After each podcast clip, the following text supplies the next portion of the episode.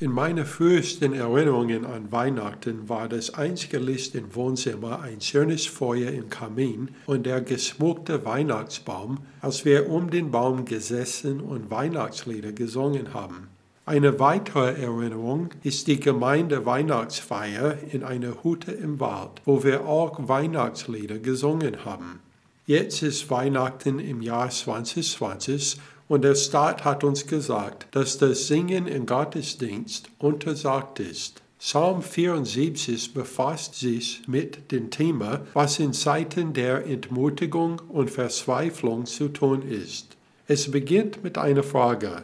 O Gott, warum hast du uns verworfen für immer? Warum raucht dein Zorn gegen die Schafe deiner Weide? Psalm 100, Vers 3 es steht, erkennt, dass der Herr Gott ist. Er hat uns gemacht und nicht wir selbst zu seinem Volk und zu Schafen seiner Weide. Jesaja hat gesagt in Jesaja 53, 6, wir alle gingen in die Irre wie Schafe, jeder wandte sich auf seinem Weg. Weil wir so verzweifelt sind, fragen sich viele, wie in Psalm 74, ob Gott wütend auf uns ist oder ob er uns verworfen hat. Der Psalm fährt fort, indem er Gott an die Kosten der Erlösung seiner Gemeinde erinnert.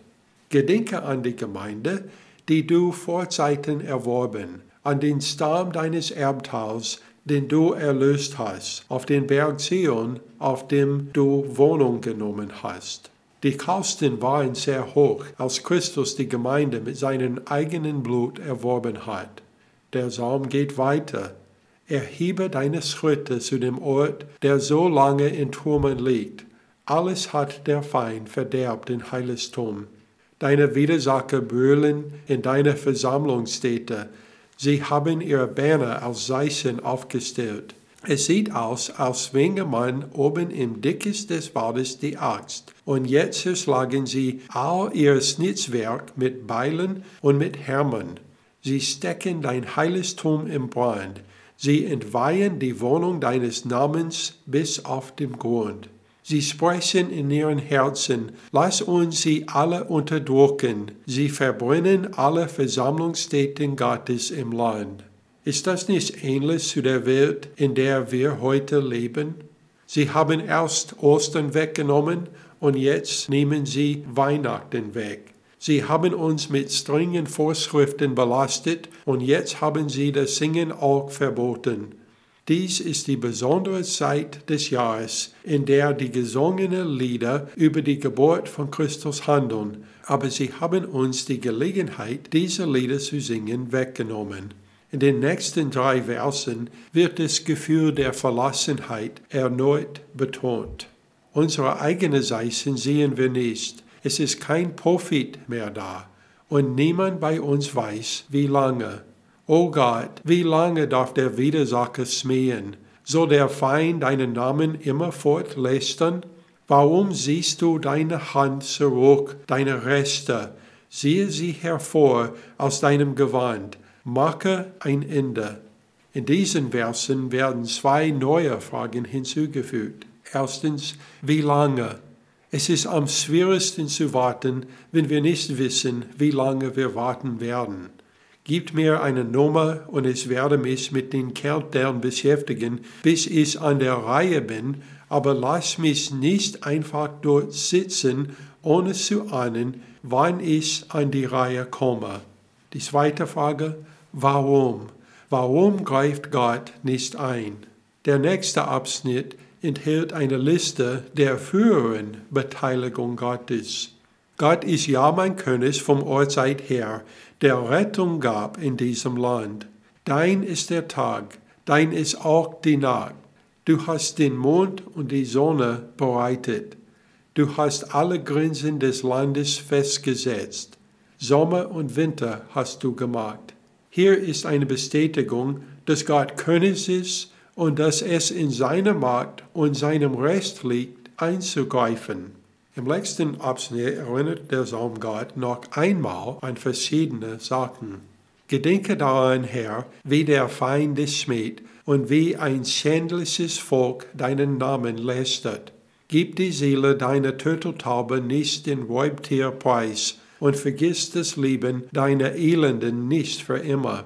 Schau hin auf deinen Bund, denn die Schlupfwinkel des Landes sind voll Räuberhöhlen.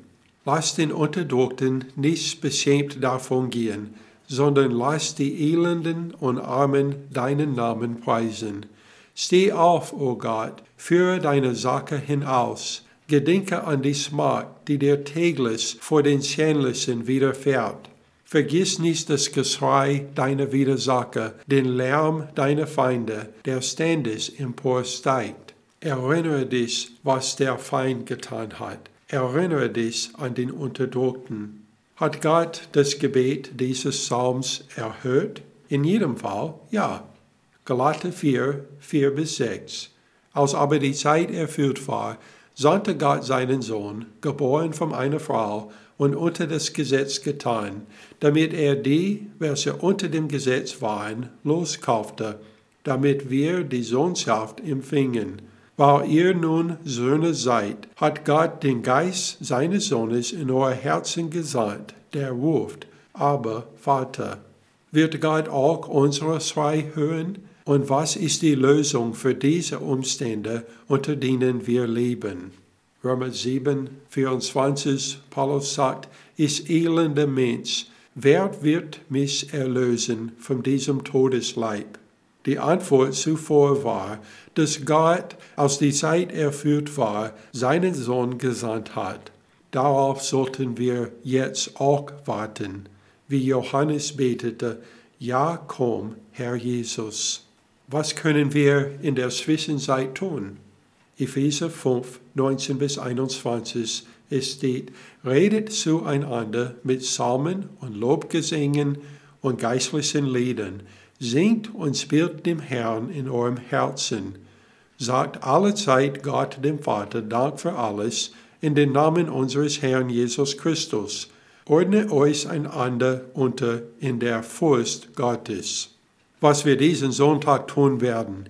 Jeder kommt mit einem Psalm, einem Lobgesang oder einem geistlichen Lied, das zum Weihnachten passt und der Gemeinde zitiert oder vorgelesen werden kann. Nicht alle Psalmen sind in Psalmen zu finden, andere passende Texte wären die Lobpreise Maria, Zacharias und Simeons in Lukas. Jeder Teil der Weihnachtsgeschichte wäre auch angemessen. Wir werden auch Lieder auf den Klavier spielen lassen, aber wir werden sie nur in unseren Herzen singen. Das ist etwas, das sie niemals wegnehmen können.